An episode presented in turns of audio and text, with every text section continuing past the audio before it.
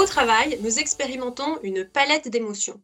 Que l'on soit consultant, commercial, policier, soignant ou manager, nous ressentons des émotions plaisantes comme la joie, la fierté, le soulagement, et déplaisantes comme l'irritation, l'appréhension, la tristesse ou le dégoût.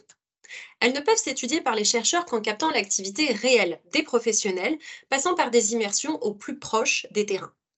De nos recherches ressort un concept clé, la régulation émotionnelle organisationnelle, ou REO.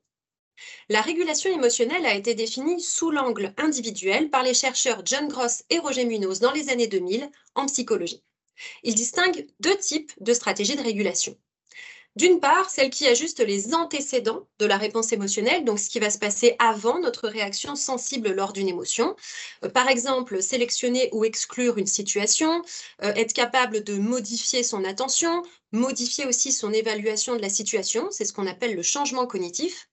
Et d'autre part, les stratégies de régulation émotionnelle peuvent ajuster les composantes physiques, cognitives et comportementales de la réponse émotionnelle.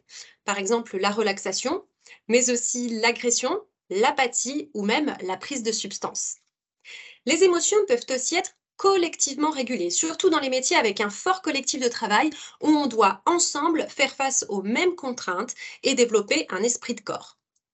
Qu'elles soient vécues individuellement ou collectivement, les émotions peuvent être régulées au niveau de l'organisation dans un objectif de santé mentale. C'est la régulation émotionnelle organisationnelle. En voici donc sa définition les processus par lesquels les outils de gestion des ressources humaines et les pratiques organisationnelles influencent les émotions des professionnels et la manière dont ils les vivent, les expriment et les régulent.